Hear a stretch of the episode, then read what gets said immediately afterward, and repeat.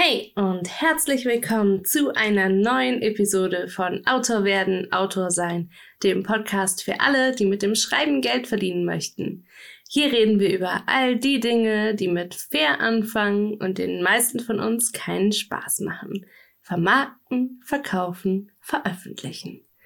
Mein Name ist Kim Leopold und ich bin Autorin für New Adult Romane und Urban Fantasy. Hier erzähle ich dir alle zwei Wochen, wie auch du es schaffen kannst, mit deiner Arbeit einen fünfstelligen Jahresumsatz zu erreichen. Und in der heutigen Folge sprechen wir über eine der Grundlagen im Self-Publishing, nämlich das E-Book. Wir reden über die verschiedenen Formate, welche Vor- und Nachteile es hat, dein Buch für das KDP Select Programm anzumelden, wo du dein Buch noch hochladen kannst und welcher Preis für dein E-Book angemessen ist. Ausgelöst wurde das Ganze durch eine Zuhörerfrage, nämlich von meiner lieben Namensschwester Kim, deren Instagram-Account ich dir auch in den Show Notes verlinke.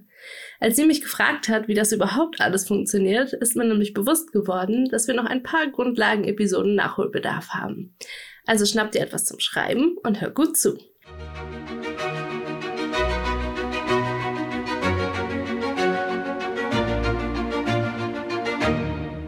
Seit ich mit dem Podcast gestartet bin, habe ich schon einige Grundlagen-Episoden gemacht, aber eine Folge rund ums E-Book fehlte bisher. Dabei ist das E-Book super wichtig, wenn nicht sogar die wichtigste Grundlage für Self-Publisherin. Deshalb machen wir auch heute mal einen groben Abriss über alle wichtigen Themen und du darfst mir dann auf Instagram gerne eine Nachricht schreiben oder einen Kommentar, zu welchem dieser Themen du dir eine detaillierte Episode wünschst.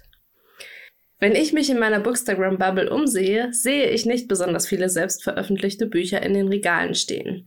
Dennoch verkaufen sich viele Self-Publishing-Werke gut genug, um in den Top-Listen der verschiedenen Anbieter zu landen. Logisch betrachtet bedeutet das also vor allem eines. Über die E-Book-Verkäufe wirst du vermutlich mehr Geld verdienen als über deine Printverkäufe. Dementsprechend ist es natürlich wichtig, dass dein E-Book nicht nur gut platziert ist, sondern auch gut formatiert wurde. Dir hier jetzt im Detail zu erläutern, wie du dein E-Book formatieren kannst, würde den Rahmen der Folge sprengen. Und außerdem ist das auch etwas, was sich nicht so gut für Audio-only eignet, sondern eigentlich besser mit einem Video begleitet werden würde. Aber ich habe dir auf jeden Fall in den Show Notes ein paar Anleitungen und Programme verlinkt, die du dir mal genauer anschauen kannst. Ganz wichtig beim E-Book ist ein Punkt, den ich erst relativ spät wirklich beachtet habe. Wenn du dein E-Book jemals für 99 Cent verkaufen möchtest, sei es jetzt mal als Preisaktion oder Startpreis, musst du unbedingt darauf achten, dass die Datei unter 2 MB groß ist, weil dich Amazon nämlich sonst den Preis nicht runtersetzen lässt. Und das habe ich auch erst sehr spät gemerkt und mittlerweile achte ich da extrem drauf, weil Preisaktionen für 99 Cent halt auch schon mal sehr zu guten Verkäufen führen können. Aber falls du jetzt solche Aktionen überhaupt nicht planst, wo du irgendwie findest, 99 Cent für ein Buch ist viel zu wenig, finde ich übrigens auch, bist du auf jeden Fall relativ frei, was die Gestaltung deines E-Books angeht. Also du kannst dann zum Beispiel auch schöne Szenentrenner oder sogar Bilder in dein E-Book einbauen und musst dir dann über die Größe der Datei nicht so viele Gedanken machen. Für die Formatierung eines E-Books können grundlegende HTML-Kenntnisse nicht schaden, aber eigentlich kann, kannst du auch für jedes Problem das Internet befragen und bekommst dann in den meisten Fällen auch eine relativ leichte Antwort geliefert. Genauso kannst du aber den Buchsatz für dein E-Book an jemanden auslagern, der sich damit auskennt und nimmst dann später zum Beispiel nur marginale Änderungen vor, zum Beispiel wenn du Fehler ausbessern möchtest oder Links austauschen willst.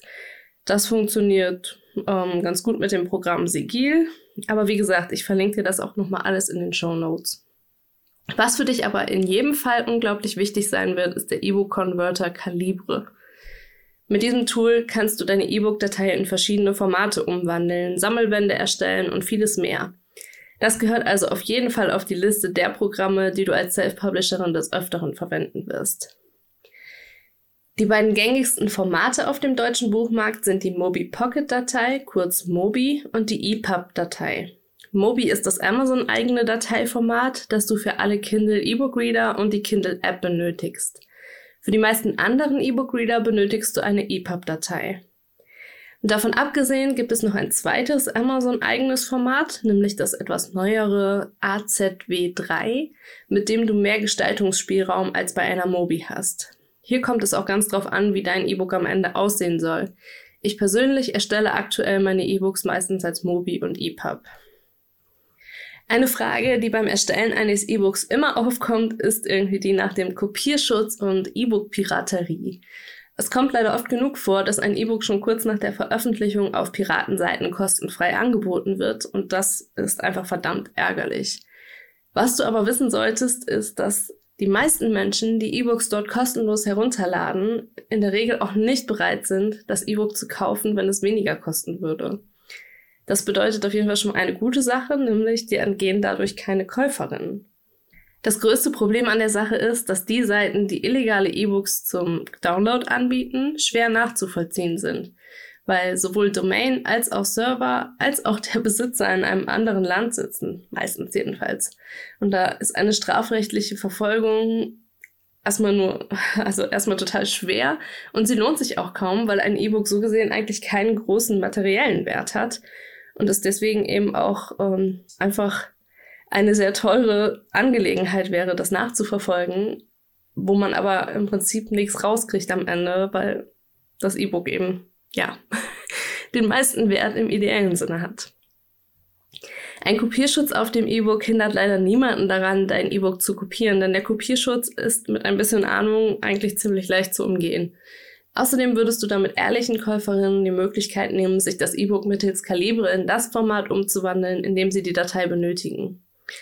Persönlich mache ich es also so. Ich ignoriere die dunkle Seite der E-Book-Welt komplett und ärgere mich lieber über Sachen, an denen ich auch etwas ändern kann.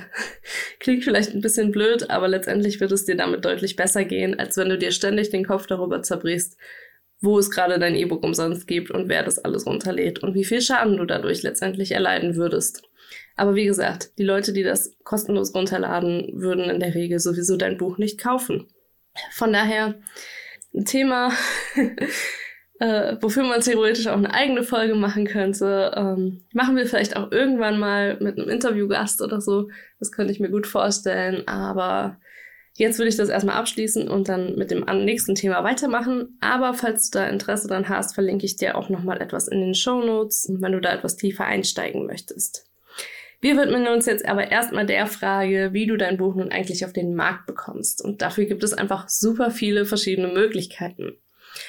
Grundsätzlich kannst du die größeren Online-Shops wie Amazon, Tolino und iTunes selbst bespielen und alle kleineren, sowas wie Kobo oder ebooks.de, die benötigen einen Verteiler, also einen sogenannten Distributor, der das für dich übernimmt. Wenn du einen Distributionsservice in Anspruch nimmst, um dein E-Book in die Shops zu bekommen, bekommst du für jeden Verkauf weniger Geld, als wenn du dein E-Book selbst in den Shops einrichtest. Ist ja logisch. Also, du nimmst einen Service in Anspruch, das heißt, du bezahlst natürlich auch dafür. Bei vielen Distributoren kannst du die größeren Shops mittlerweile auch ausklammern und dann selbst bespielen, während der Distributionsservice die kleineren Shops für dich übernimmt. Die gängigen Dienstleister auf dem deutschen Markt habe ich dir auch nochmal gleich in den Shownotes verlinkt. Da lohnt es sich dann auf jeden Fall, Konditionen zu vergleichen.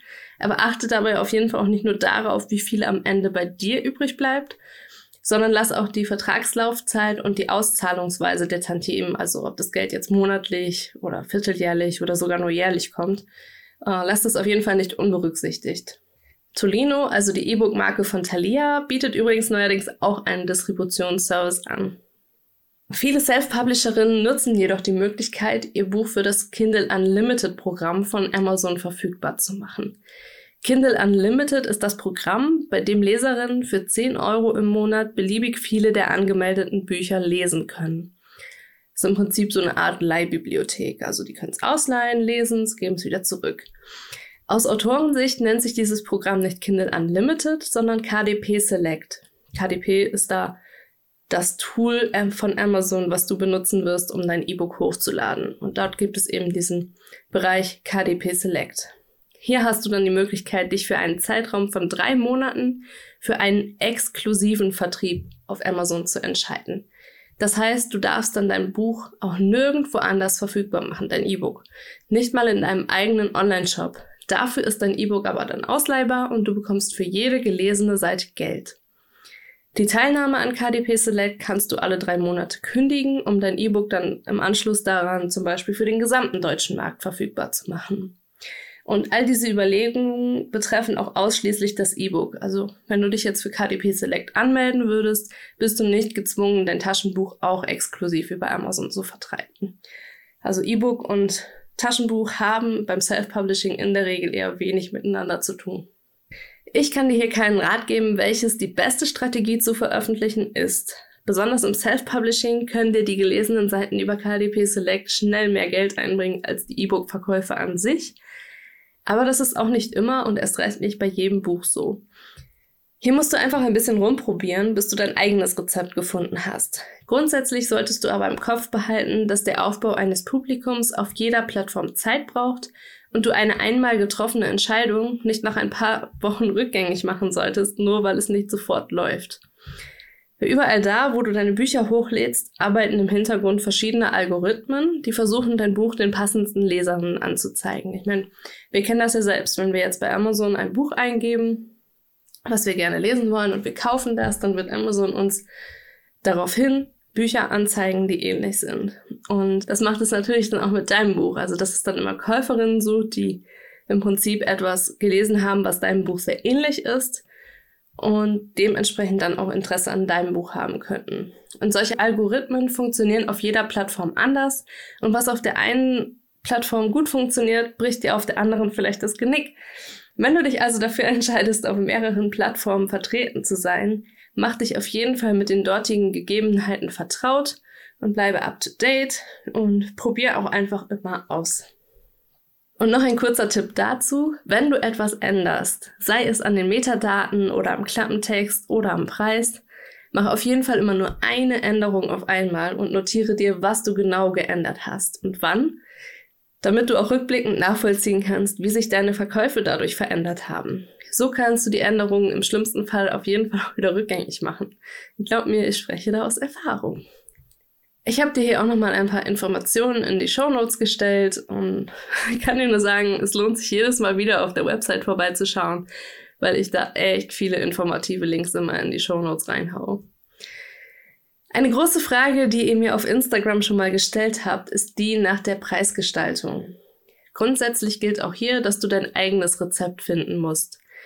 Viele Self-Publisherinnen arbeiten mit einem sogenannten Einführungspreis, also einem runtergesetzten Preis für die ersten ein bis vier Wochen, damit das Buch möglichst gut in die Charts einsteigt und viele Leserinnen sich berufen fühlen, Rezensionen zu schreiben.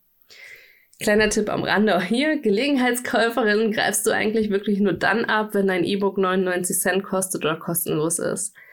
Alle, die wirklich Interesse an der Geschichte haben, würden das E-Book dann auch für mehr Geld kaufen. Das solltest du einfach im Hinterkopf behalten, wenn du dein Buch aus strategischen Gründen günstiger anbieten möchtest.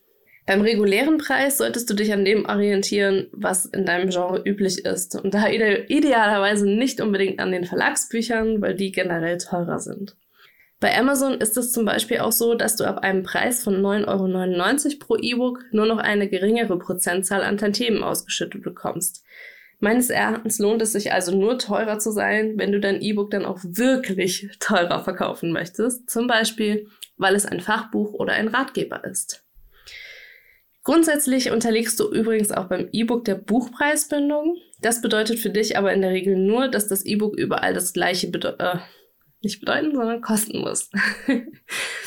Wenn du also auf mehreren Plattformen bist und eine Preisaktion durchführst, also dein Buch zum Beispiel auf 99 Cent runtersetzt, eine der Plattformen aber den Preis nicht schnell genug geändert hat, dann musst du unbedingt den Support anschreiben, damit die den Preis dann manuell herabsetzen können. Ich fürchte, ich habe dich jetzt mit ganz vielen Informationen erschlagen und schätze, das war wahrscheinlich auch der Grund dafür, dass ich diese Folge so lange vor mir hergeschoben habe.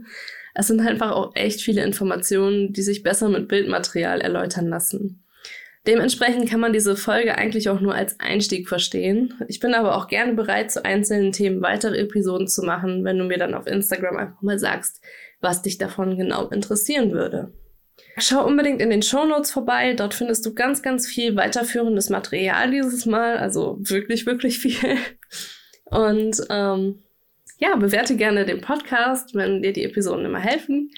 Und in der nächsten Folge habe ich dann wieder einen Interviewgast für euch. Dieses Mal rede ich mit der Fantasy-Autorin Mira Valentin über Qualität im Self-Publishing. Ich freue mich schon wahnsinnig drauf und ich hoffe, du dich auch. Bis dahin wünsche ich dir viel Spaß beim Schreiben und bis in zwei Wochen. Ciao.